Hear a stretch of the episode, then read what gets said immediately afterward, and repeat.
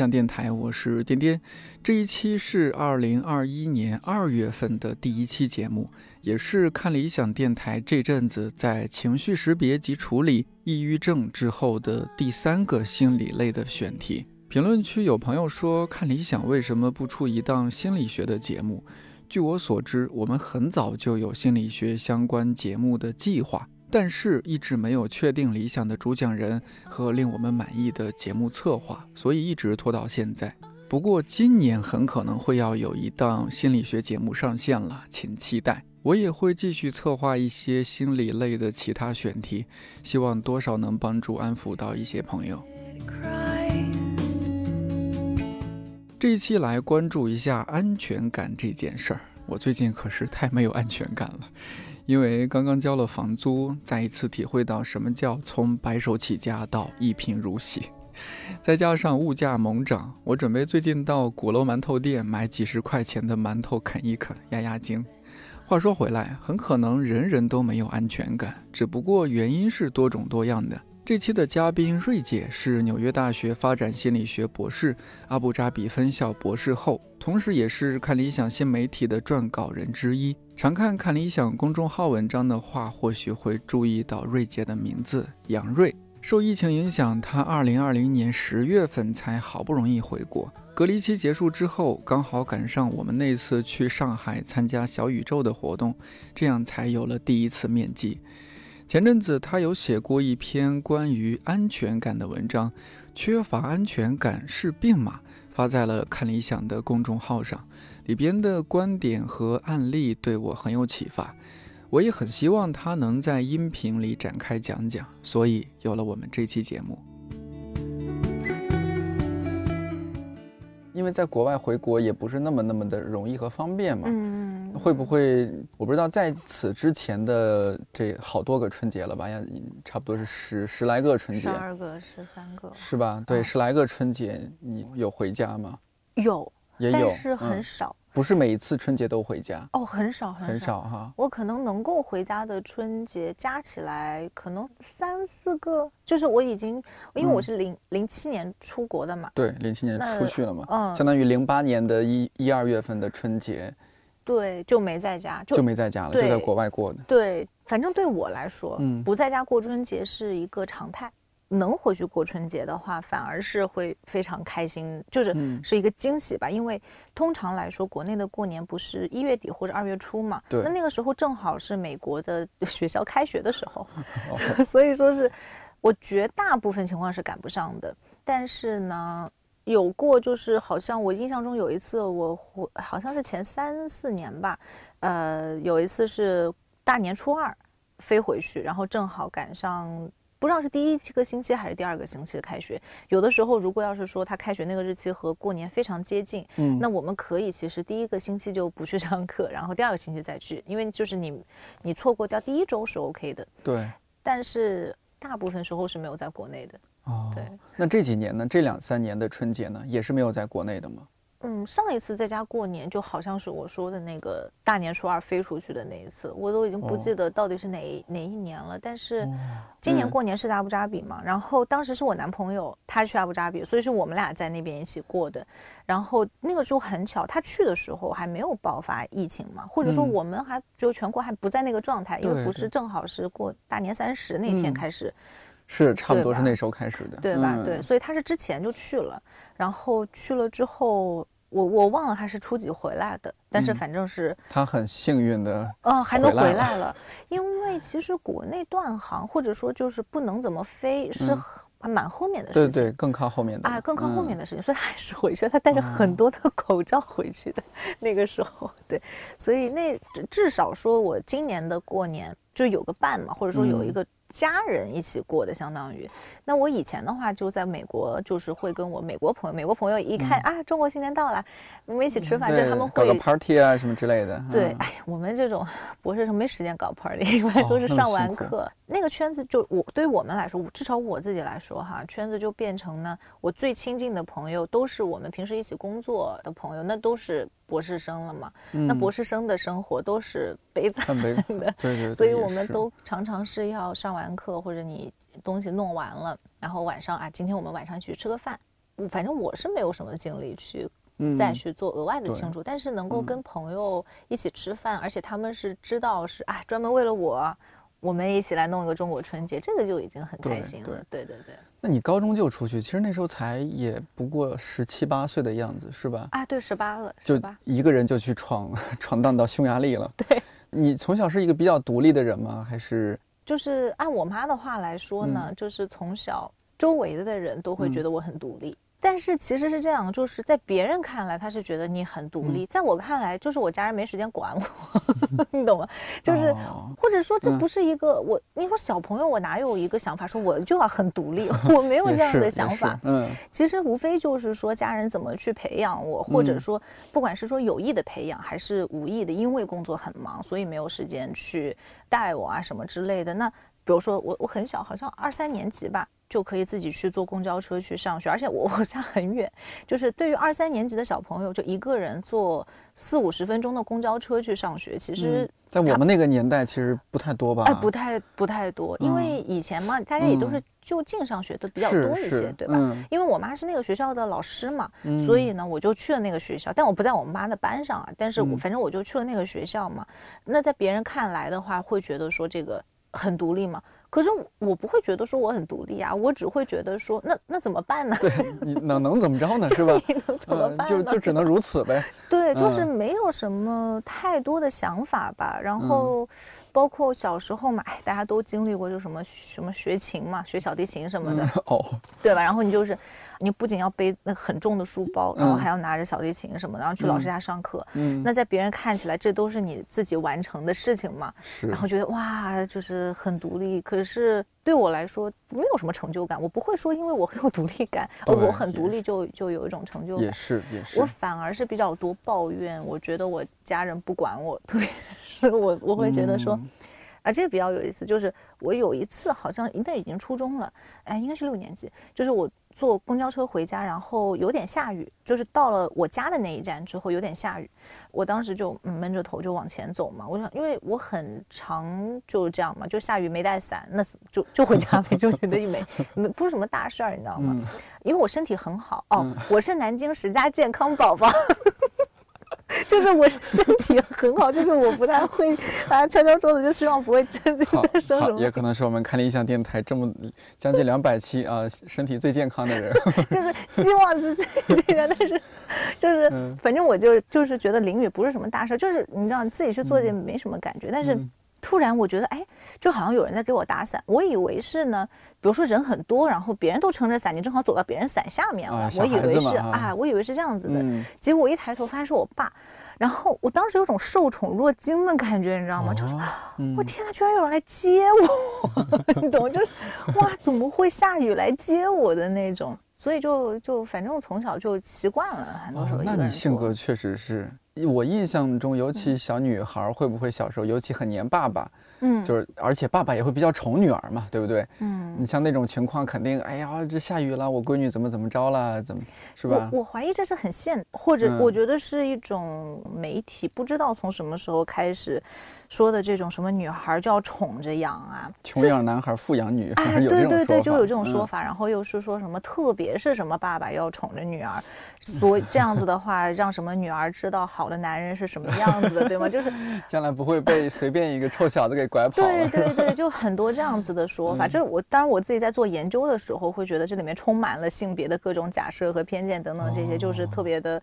我我们每次看见这些都会怎么说呢？不特别赞同吧。但是在我自己成长的过程当中呢，又因为是独生子女的关系，然后又因为呢，比如说像我爸我妈他们成长的那个年代，其实是那个时候是说什么生男生女都一样，而且又是那个时候经历过文革啊等等那些，又是就是女性要很什么撑起半边天呀，独立自强啊等等这些。我小时候特别希望，就是学校在性别社会化扮演了非常重要的角色，就是说。我在学校里面的时候，我就特别希望，就是什么看到老师有的老师啊，他会说啊，女孩就比比如说劲比较小啊，或什么，我们搬桌子搬椅子的时候，我就特别希望别人能帮我一下，或者是什么男孩过来帮。老师会说嘛，就是你是男生，所以你去多拿点东西。对，哪怕这个东西是女生能拿得动的，他也会说是让男孩多去拿一些。是的，我小时候也是这样。对嘛？是小，而且不管男孩。长得多 多大还是像我像我长得这么瘦弱，但是小时候 一说起来，也是男生嘛啊，而且瘦死骆驼比马大，对 不对？我讲真的，就是你们小时候搬桌子搬椅子，对吧？但是我讲真的，就是你不一定能够打得过我的这种。然后，所以我但是我小时候会有这种概念，就是看到别人嘛是这样，但是我就会跟我妈说说。我忘了具体是什么事情了，反正有点类似于，我也我也想表达这种，我是女孩，所以说想要让别人帮我。嗯，我妈就说你有胳膊有腿，你为什么要别人帮你做这个事情？她就是不能说从来没有，但是在这个事情上面，她不觉得说因为你是女生，所以你就需要别人来帮你做你本来可以做到的事情。那当然，我们必须要承认的是，一定，你当然有的人一百八十斤或者两百斤。那他可能劲就是会大一些，但是我们生活当中，实际上你碰到的绝大部分事情不存在这样子的差别，特别是小朋友搬桌子、搬椅子，其实你两个人合作或者怎么样，哪怕是我一个人，其实都是可以搬得动。你还可以，对吧？其实它并不是以一个性别的一个划分。是，哎，你说这种东西会对人的这种所谓安全感有一些影响吗？觉得哎，这是一个强者，这个性别是一个弱者，那好像。很多女生说觉得自己没有安全感嘛，对吧？我不知道是不是也和我们小时候的这些有一些关系。哎，其实这个挺有意思的一点啊。你你刚才说到的这个现象的具体理论上面的研究我不太知道，但是就像我之前说到，就是我之前写的那篇文章里面谈到的安全感，其实。它更多的是说安全感的建立，在小时候嘛，它其实是来源于家长，呃，对你的需求的理解以及对他的支持，和在你感到压力的时候，是不是能够缓解你的压力嘛？对。那么在这样子的情况下，它相当于是慢慢帮你建筑了一个你自己可以去。探索的一个空间，嗯，对吧？然后是这是这样子的一个东西，我们叫做安全感。我们常说没有安全感的表现是什么？就是我不敢去探索嘛，就是我只在我自己的这个地方待着，因为我觉得外面很危险。嗯，这个通常是一个没有安全感的一个体现，对吧？那假设说，呃，我从小我遇见什么困难的时候。我知道有别人，或者说我的家长，实际上是去帮助我，去即使遇见这个困难，他还是帮助我去缓解了这个压力，然后这样让我觉得，哎，那个困难其实也没有什么了不起的，也没有什么特别伤害我的。那我以下次我还是可以去进行探索，对吧？那这个心理期待，就就是说这是一个有安全的感感的表现，我可以去探索，而且我觉得其实 OK，没什么害怕的，对吧？那你刚才说的这个，为什么很多？女生会觉得没有安全感，有可能是男生没有表达，是吧？对，我真的呀是，我觉得是有这样子的一个可能性。因为呢，我刚才所说的那个理论啊，那个依恋啊理论，它并没有发现男女在安全感上有什么区别，它是没有这个性别区别的。但是当然，这是首先是基于西方的研究，第二个是要看你怎么去测量这个东西。就因为你这个实际上是很难测量，特别是你长大了之后啊，我们现在有一些 新的方法去测量，但是我不细说了。但是我反而是觉得，假设啊，你看，如果我们现在经常看见的是怎么去对待男孩，就是说让男孩不仅要要求让男孩去探索。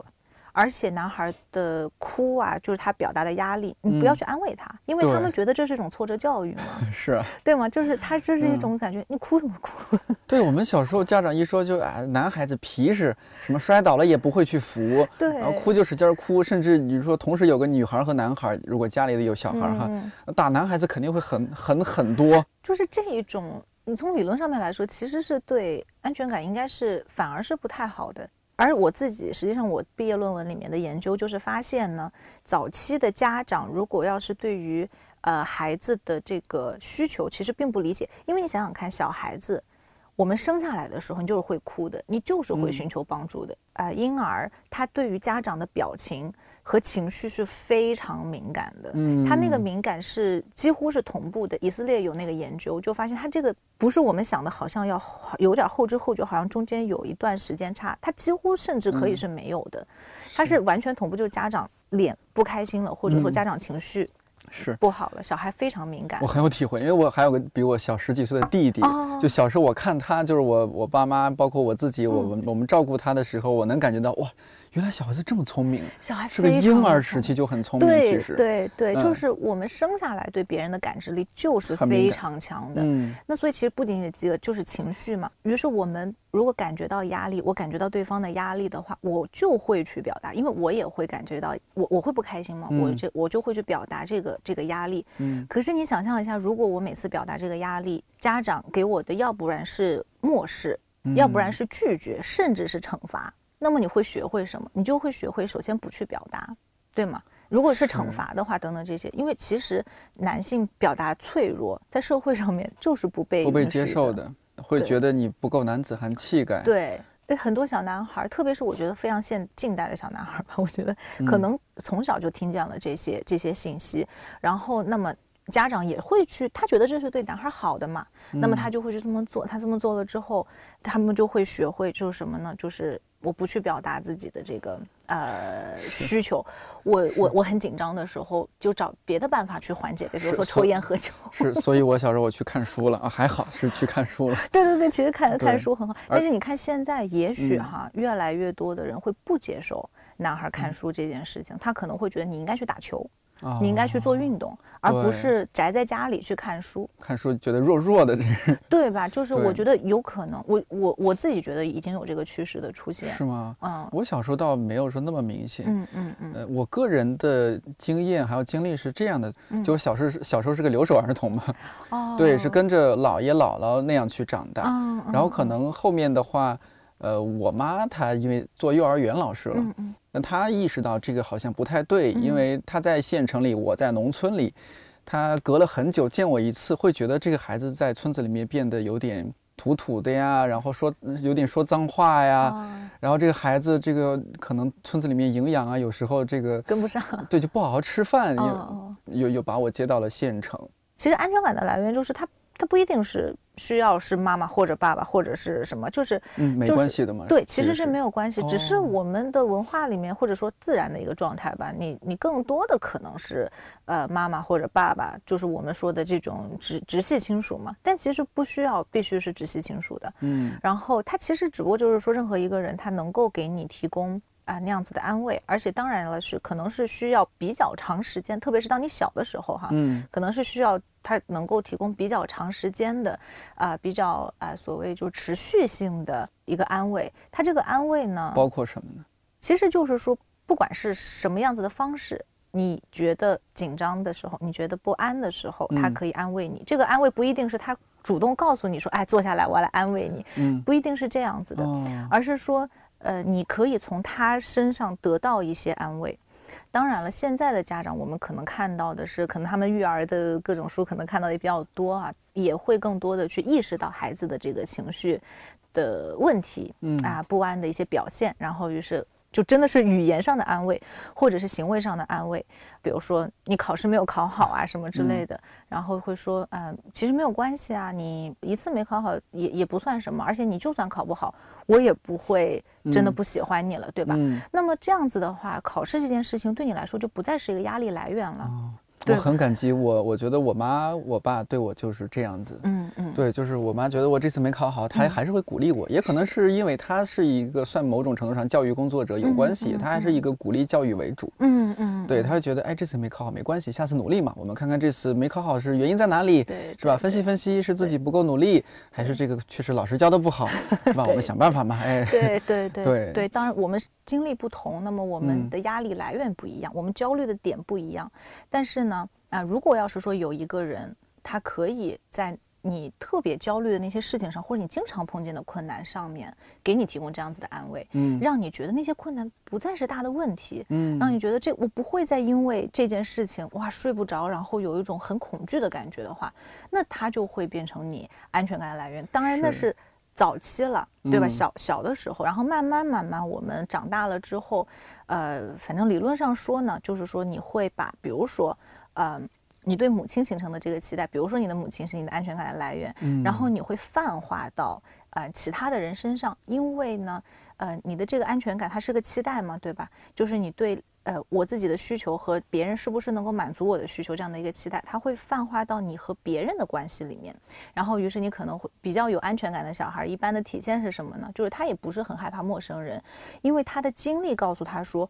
我即使碰见什么问题，陌生人也会支持我啊，对吧？或或者说他的经历是说我呃周围的人会支持我，于是他会期待说别人也会支持我，那么他就更敢于去和陌生人去进行交流，不是说他不会害羞，不是说他不会害怕，而是说相对于来说，他即使啊紧张了一下，他回到了那个母亲身边啊，他又敢出去了，对他就是这样子的一个状态。那。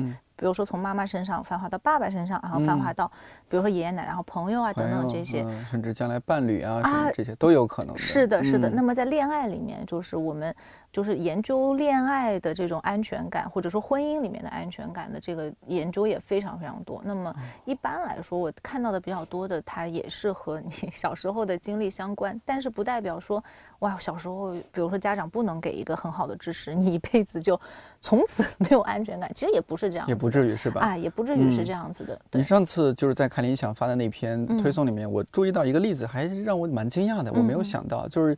呃，一个学者吧，他做实验，拿猴子做实验，就放了两个笼子嘛。一个笼子里面是拿铁丝弄成的一个，哎，好像是一个猴子妈妈的形象。它，但是它是可以喂食的。对，就它是有放了牛奶还是什么？对，奶水。对，奶对。然后另一个笼子里面放了一个什么毛绒玩具，也是把它装扮成了一个猴子的样子，它是假猴子嘛。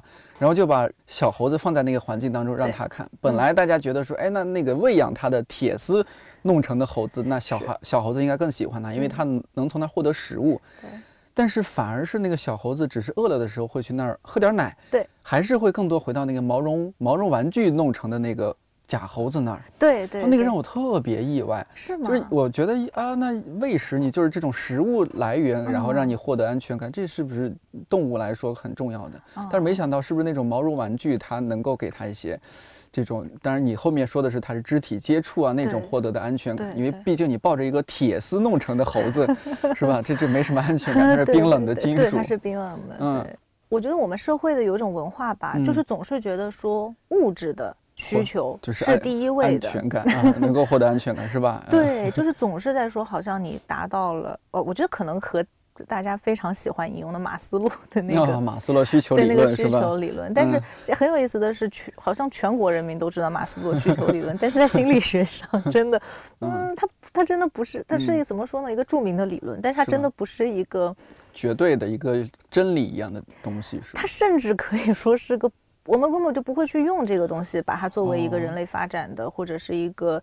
呃，就是理解人的一个模型，因为它是一我我的理解里面，呃，是一个比较线性的一种对于人的需求，好像你先满足了这个，才能满足那个，才能满足那个，对对对，对吧？嗯，我们现在的这种呃理论会越来越倾向于认为说，其实我们需求不是不是线性的，也不是完全按照一个你先物质后精神啊，对，不是这样子，而且也不是按照你预想的一个时间线的。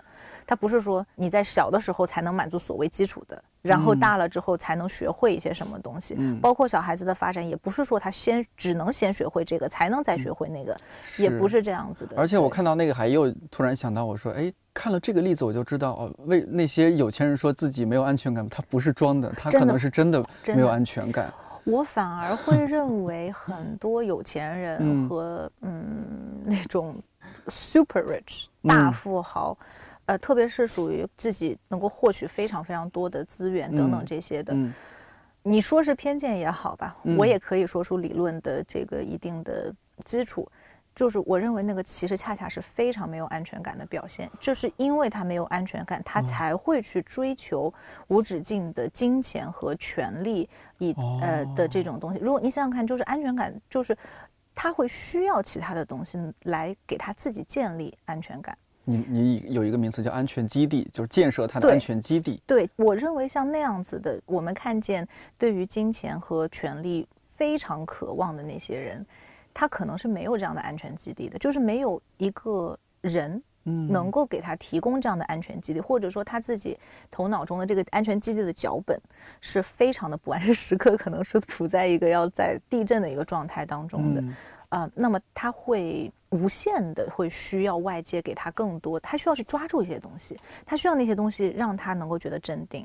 我是倾向于这样认为，而事实上，不管是在文学啊，还是电影里面，我们看见的各种各样子的创作，其实也是这样。你看我们的社会，你要想走到顶尖，我们都知道，你一定是会。基于脱皮掉肉啊，对你不仅自己脱皮掉肉，你可能还要伤害别人，你要付出很多的代价，你才可以走到。没有什么人说我就是凭借我自己的努力，就我就这么好好的就走上去。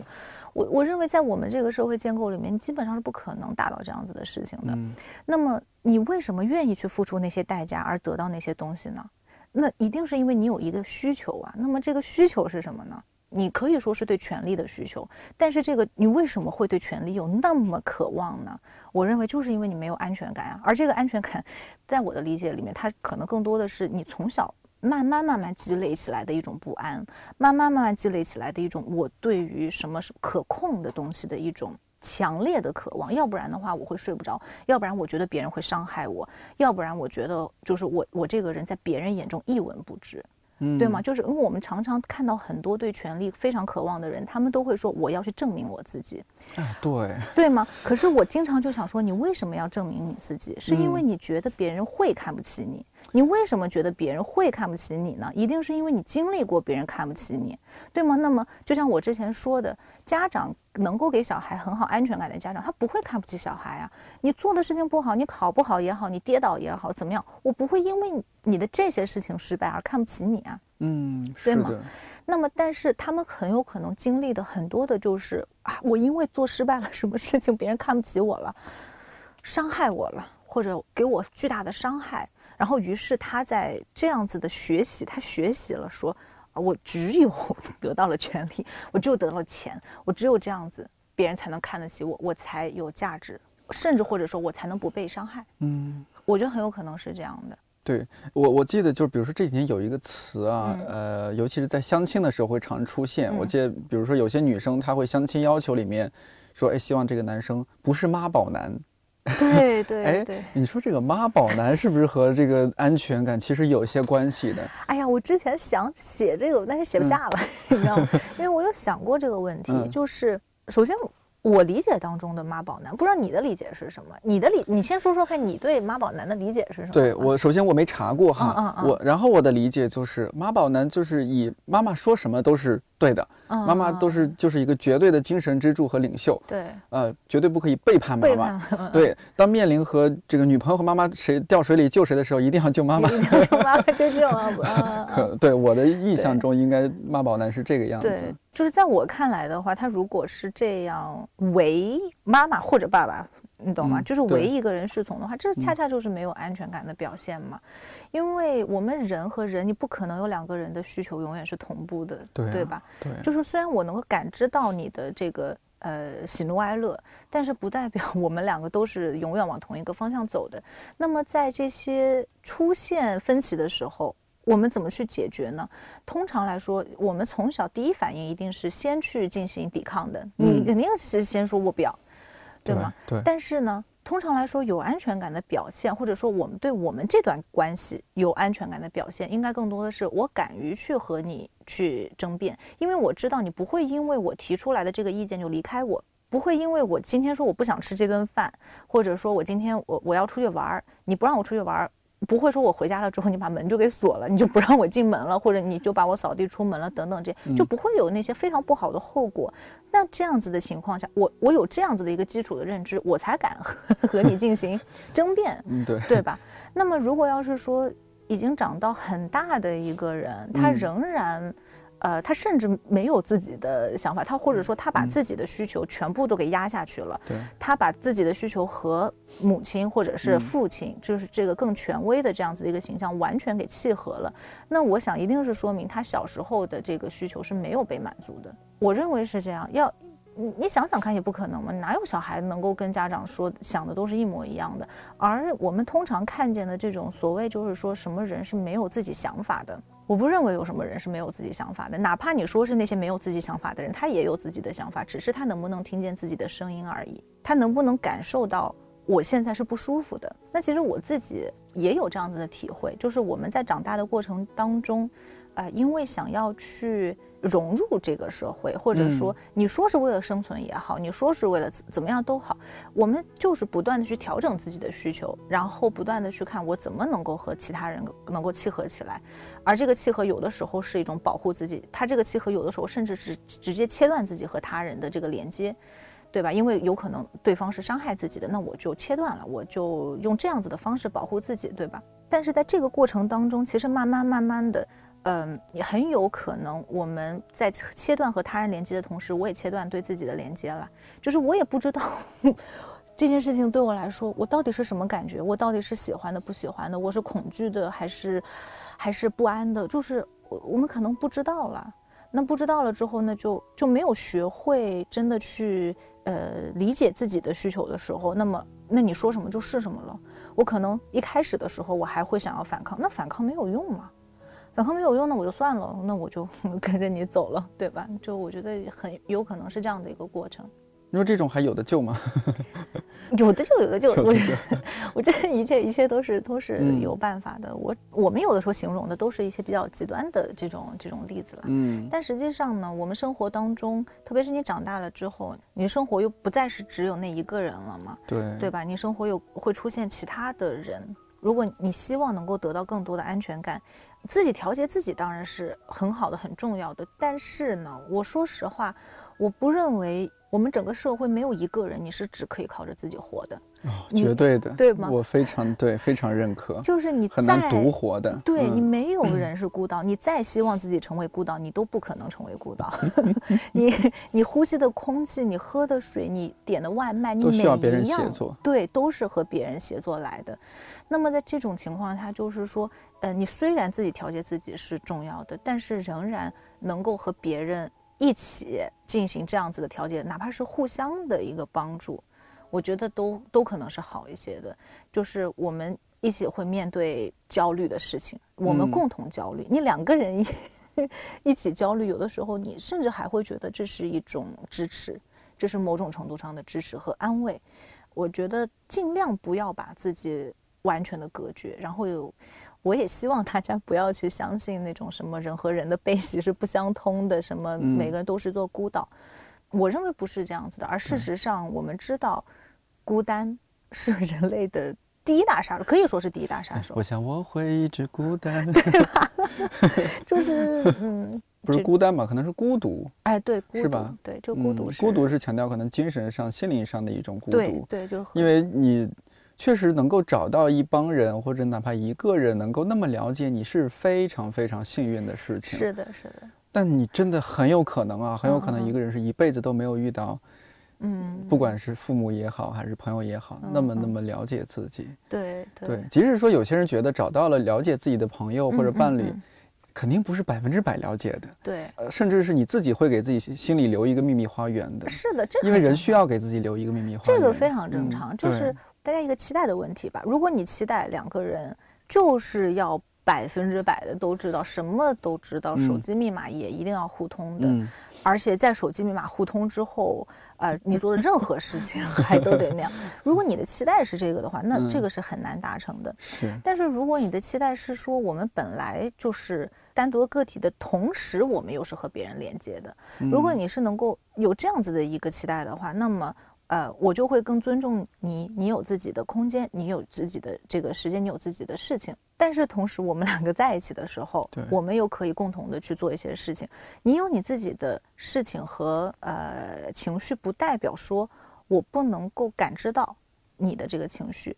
我也许不能够百分百的知道和百分百的理解。哦，你经历的那些事情到底是什么感觉，对吧？因为我毕竟不能够魂穿你嘛，对吧？我毕竟没有办法去经历一切那些东西，但是不代表说我现在不能够试图去理解你。理解你，我即使这一刻我可能没有办法做到，不代表说我之后漫长的 岁月里不可以更加的去走近。电视剧里面总是说男孩要对女孩有那种无条件的。爱，而且疯狂的这种追求，对包容，然后总是要求爱，总是不停的要给女孩输出，说我爱你，然后用各种各样的方法去追求女孩嘛。那但如果我的学习的来源，因为也没有什么性教育，或者说就是呃恋爱的教育这件事情嘛，你只你从哪儿学习，只能从电视里学习。那我觉得哦，那女孩就是应该，那男孩追我。追追完了我之后，就而且要不停的追我，要不停的 表达爱意。对，而且男孩追我，我不能第一次就答应，我得先对，是吧？使使小性子，我得要矜持，要矜持，要矜持。即使我自己心里面乐开花，我也要矜 持，对吗？男追女隔座山，女追男隔层纱。对，就是这样子。那而且就是包括对于什么是。呃，所谓适合我的，或者什么是我觉得一个好的男人的标准，都是电视剧里面来。你看，现在到现在为止，都有什么霸道总裁，嗯，没事儿就要壁咚，甚至性骚扰女性，对吗？那你想，小朋友看到这，不是小朋友，就是或者青少年看见这些，他可能就会觉得，对啊。这就是一个好的男人的标准。那但是我经历了一些之后，我会知道这什么，这是性骚扰，应该要报警，你知道吗？是。对，所以我觉得其实，在那些过程当中，我们应该是学会了这些，然后或者说，我不仅学会了判断别人，我也更加了解自己。我现在肯定没有办法接受那样子的人了，是对吧？那么这样子的话，那年龄就变成了一个礼物了。对。哦，你这么说，我能够一下子会想到周围也有一些朋友，他们会觉得在这个年龄，他们是没有那么悲观的，就觉得我现在非常清楚自己要什么，是，或者说我现在不要一个男朋友，或者说我要一个什么样的男朋友，是，他们非常清楚这件事情。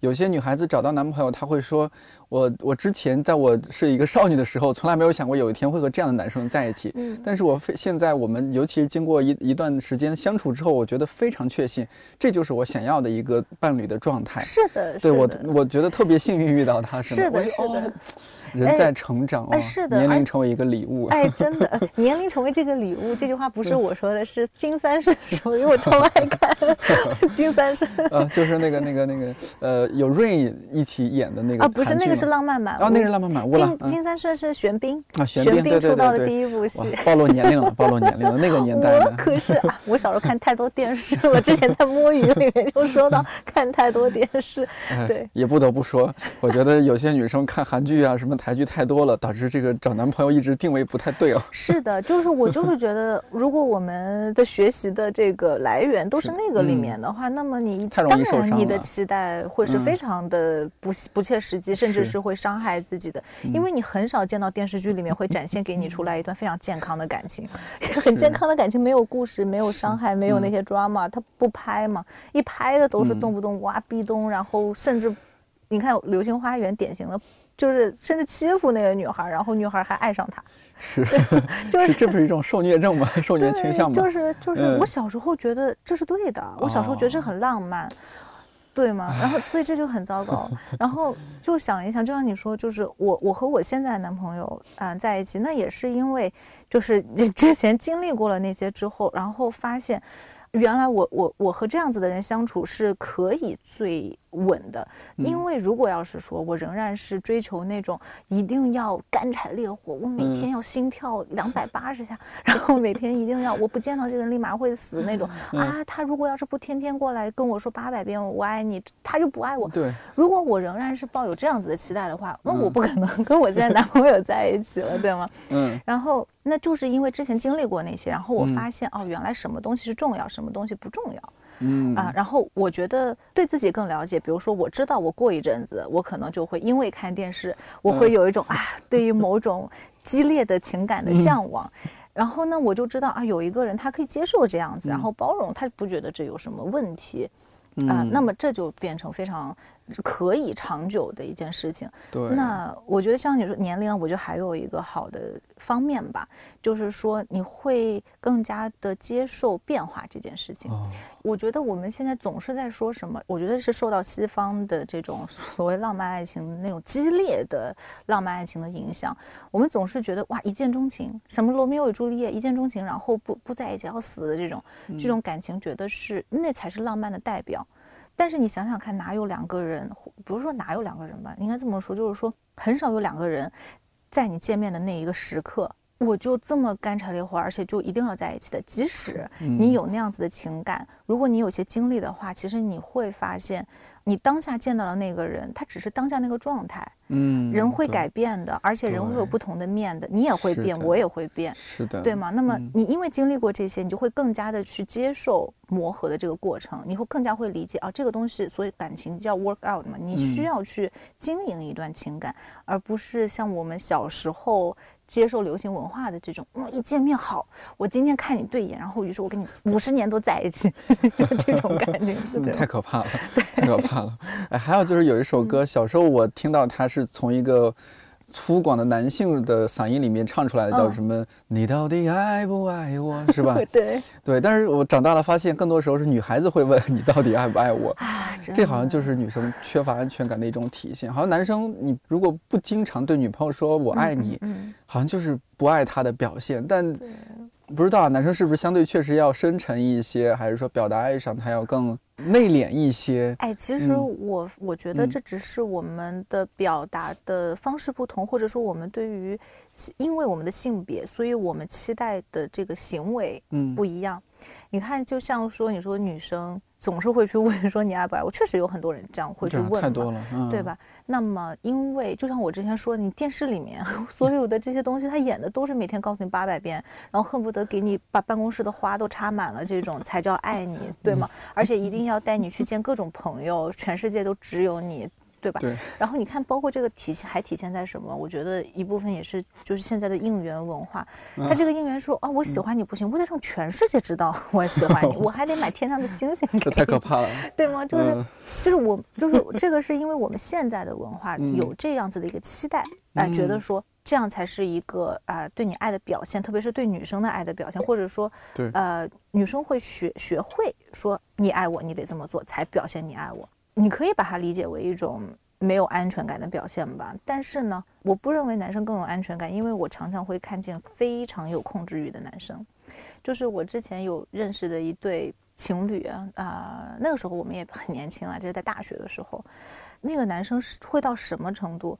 你看起来他是那种好像有过一些女朋友，然后他总是一副很 浪荡公子哥。对，然后有一种就是说啊，我跟你在一起，但是因为我比你大一点，不是我男朋友，是我朋友男朋友，就是说啊，就是好像啊比他大一点，然后所以我有经验等等这些，就是有一种我很罩得住场子，然后很 沉稳的男人，你知道吗？然后有一些经验这种。但是他跟他的女朋友就在一起的时候，比如说聊 QQ，比如说他回复晚了一点，那个男生就会问他说：“你刚才跟谁说话呢？”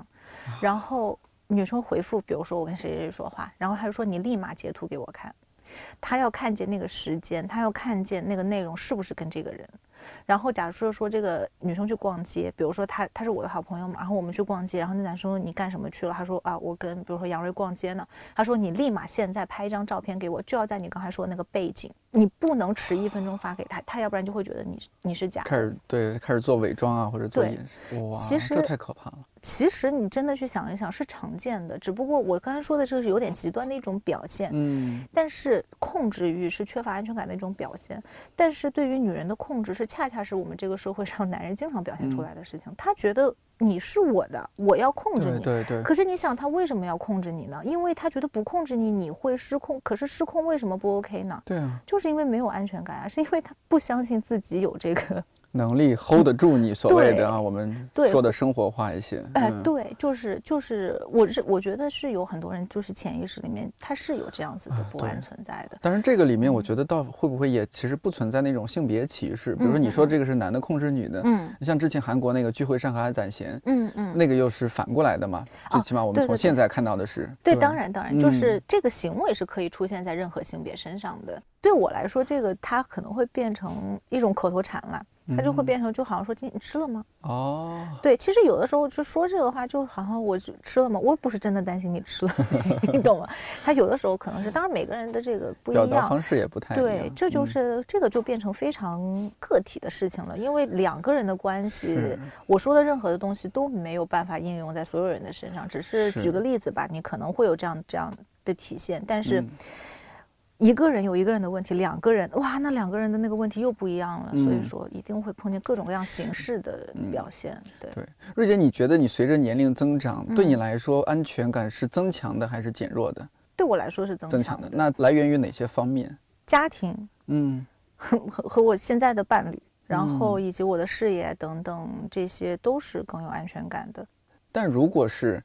比如说像现在家长和子女啊，嗯，呃，我们节目上线时候是春节了，很多人也就一年回这一次，是是，然后甚至家里人几个人都是分分散在不同地方，像我们家四口人四个城市，嗯，那以后这种趋势会越来越明显，嗯，不太像是小时候你会觉得啊，你会永远和家长在一个城市那种感觉，你说这种会不会影响我们之后的一些，包括我们今天说到的安全感，嗯，那你不在一个地方，没有那种呃更亲密的接触。呃，拥抱就是人再怎么说，你屏幕每天可以见了，是吧？我当然可以坚持，我不用坚持，我可以每天和我妈和我爸视个频了。嗯嗯嗯。但你再怎么着，你没有这种 face to face 这种见面。哇，我有时候会想啊，包括嗯，前段时间我妈会觉得她好像没有那么 了解我了，因为我对从读大学到现在出来也也也十十几年了嘛。嗯嗯。对我妈说和我说这句话的时候，我就有有一点难过啊，觉得哦，家长会这么想。嗯嗯。你不是当初说想把我送出大山吗？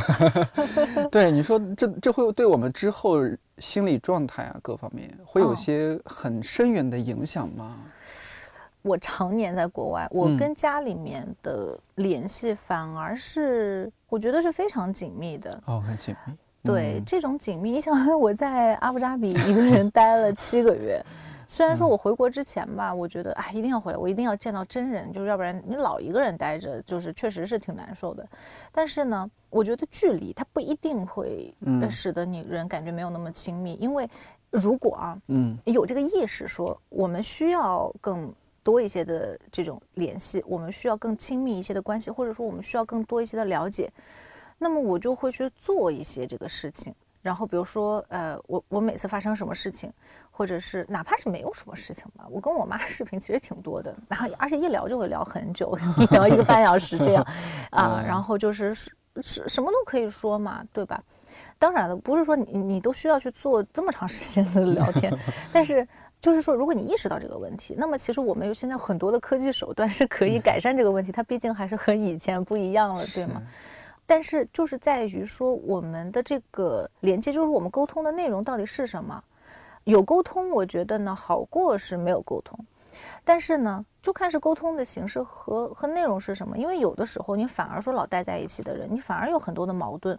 是。那其实 我在家待一个星期，我们就嫌我烦了。对吧？就是就是你嗯，你反而有很多矛盾的话，那还不如就是说有一些这个保持一些距离啊。然后嗯，应该怎么说呢？就是我会建议啦，就是如果要是说总是有这些长距离的，你没有办法见到的话。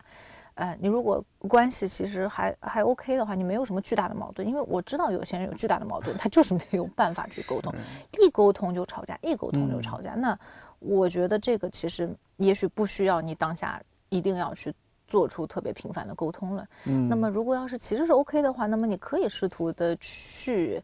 比如说，你今天今天发生了一件哪怕是挺小的事情，然后你就也是可以视频一下，或者通个电话，或者发个语音说，哎，比如说我今天骑自行车，我的脚踏子掉了，什么类似于你知道，就是这些小的事情，然后就是让对方在生活当中还是有一些参与感的。有道理。因为我比如说我跟我男朋友，大家会觉得非常的奇怪，为什么可以这么长时间都保持很很好的感情吗？这我不是说多少年了。我们从一二年开始在一起的，所以其实八年了。八年，对，进入第九年了嘛。啊，当然了，我们早期的时候是前两年时候我们是住在一起的，是同居。我们在纽约是呃算是同学吧，反正我们一开始是室友，然后我们这样在一起的。然后前两年，后面就是一直是远距离的关系了。啊，然后但是其实我的很多的小事情我都跟他说，哪怕我今天看了个电视剧，我觉得哇这男的好帅啊，然后我也会跟他说，哎你看那什么什么，他肯定没看见，他不喜欢看电视剧，但是这不影响我告诉他。嗯，然后他碰见什么事情，就是我们聊的，我就会让你今天做什么。他说啊，他去他去，比如说游泳了或者干什么。嗯，哎呀，反正你就是会知道一下嘛。可是我不关心的是，我我不是说我不关心啊，就是说你没有必要告诉我你 每天干什么，你每天去跟什么人见面了。但是至少有一些这种小小的参与感啊，我会觉得说，哎，你你说我们 face to face，我们两个人真实见面，你你能聊什么？也还真不一定能聊什么。对呀，还不是真的不是聊什么。是。你真的跟父母见面了，你见到的时候，特别是中国的这种文化里面，我们你会去抱他们吗？比较羞羞涩于表达自己内心的感情。对我我，但是我会去抱我妈，但是很多的人是不会有。真的那种肢体接触也不会是一直黏着的，对吧？对我我极少 对吧？就是我们的我们大部分不会这样。那其实我们现在有的是通讯工具，你真正的还不是还你我我每天如果跟我妈说，我真的如果天天回家，我不想跟她说，我还是不会告诉她。但是我想跟她说的话，我再小的一件事情，我也会跟她对就聊天聊出来嘛，对吧？我觉得我最近几一段时间，呃，最近两三个月。我既惊讶又开心的一件事情是，我发现周围的这些同龄人，嗯嗯嗯，好像没有我二十二十来岁、二十多岁想象的那么那么焦虑了。哦，真的吗？就像你那会儿说年龄是一个礼物，嗯嗯嗯，我发现身边的朋友好像确实能够接受说生年龄是一个礼物，他会和过去的自己有一些和解，嗯嗯，甚至会和家里人有一些和解。嗯，比如说我突然理解我父亲了，我突然理解我母亲了。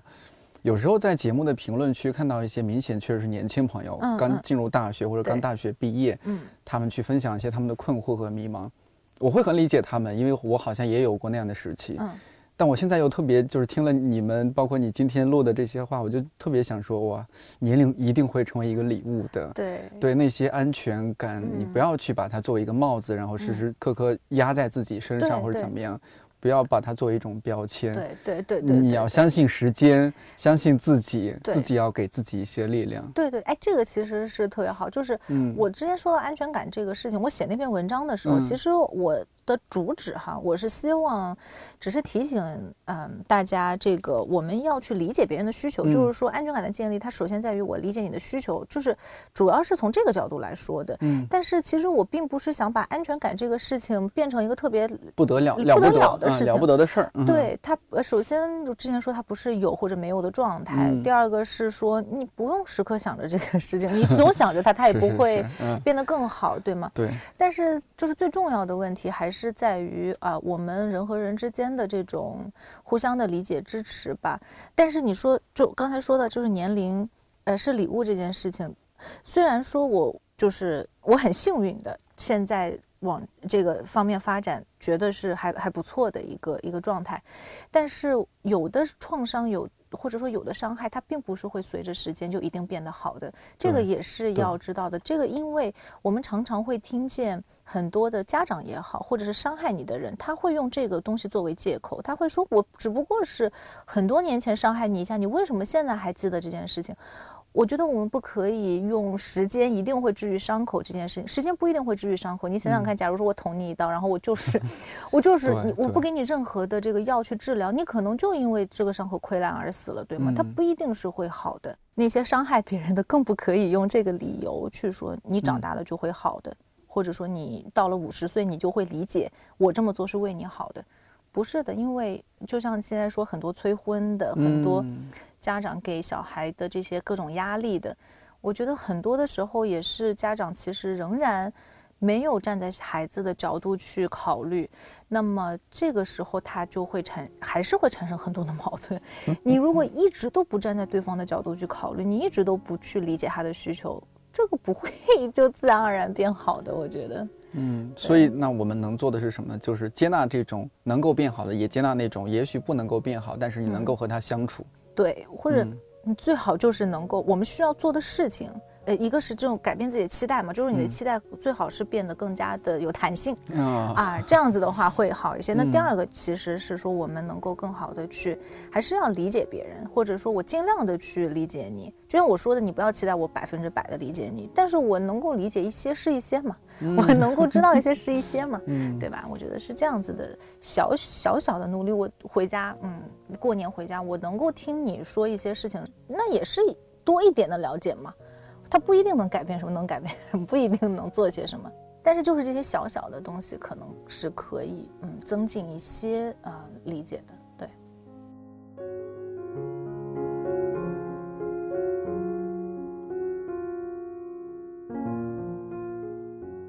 再过一周就是春节，这期节目同时也是受邀参与由网易云音乐播客和新华社生在中国联合推出的《最寒冷的冬天，给你最温暖的声音》二零二一年新春特别策划。希望我们聊到的内容真的有给到你一些温暖和安慰。不管是就地过年还是回家过年，总归是有一段时间我们可以从平时的状态中抽离出来。不妨好好和平时疏于问候的家人朋友聊聊天。你就像我，已经两年没有发朋友圈了。有时候很久不联系的朋友会突然发来一句：“你还好吗？还记得我吗？是不是换号了？”我赶紧回：“健在，健在，当然记得你。”这时候就还挺不好意思的。今年每期看理想电台都会送出小礼物，也欢迎觉得可以和看理想电台一起玩的品牌小伙伴微博私信联系我们，ID 是看理想电台要放飞自我。在这儿揭晓一下，上一期送出的礼物是理想国出版的焦元溥签名版《乐之本事：古典乐领赏入门》。焦老师在看理想 APP 也有两档古典乐节目，非常适合通勤途中或者在家看着窗外发呆的时候听。这一期将会送出的礼物关键词是陪伴，具体是什么，下期揭晓。获得礼物的方式非常简单，就是在看理想 APP 的本期评论区留言，我们会根据留言质量选出中奖的朋友。希望我们今年都能有好运气。看理想电台，我是颠颠，祝你早安、午安、晚安。我们下周四，也就是大年三十儿再见。